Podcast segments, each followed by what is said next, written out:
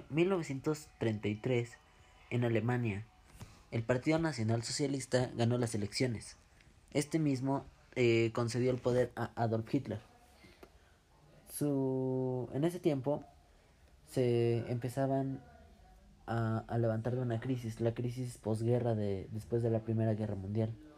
Crisis la cual dejó gran hambruna, pobreza y desdicha entre todos los alemanes.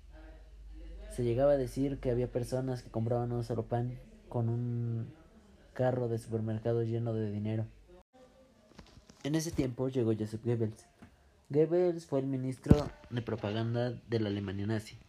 Durante este tiempo, él se encargó de qué podía verse durante los medios de comunicación y qué no, qué temas eran censurados por el gobierno y cuáles no.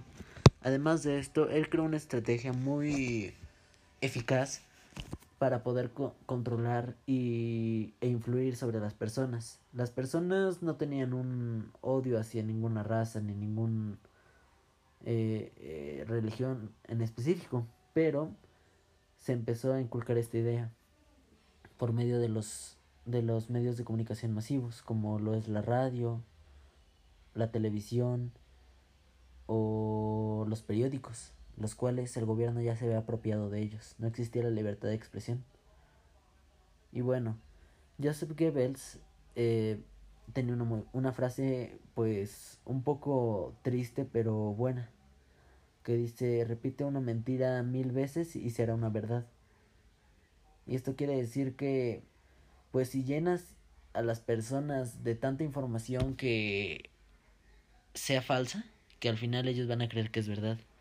Por lo cual, este tipo de, de estrategias tuvo un, una repercusión muy grande dentro de la ideología nazi en ese momento.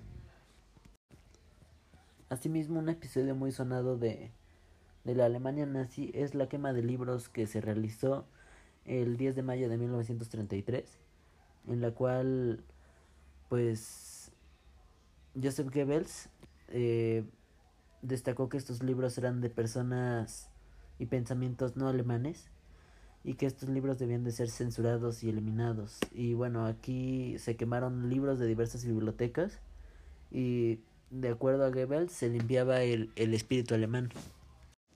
Y bueno, el papel de la radio y los medios escritos fue muy grande.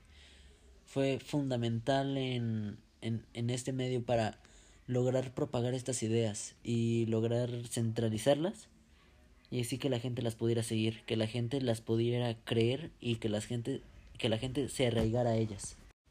De otro modo nunca se habría podido lograr todo lo que se hizo, todas las atrocidades que se lograron hacer durante la Segunda Guerra Mundial. Y bueno, aquí termina este podcast, espero les haya gustado y espero hayan aprendido un poco durante estos cuatro minutos que dura este mismo podcast. Muchas gracias.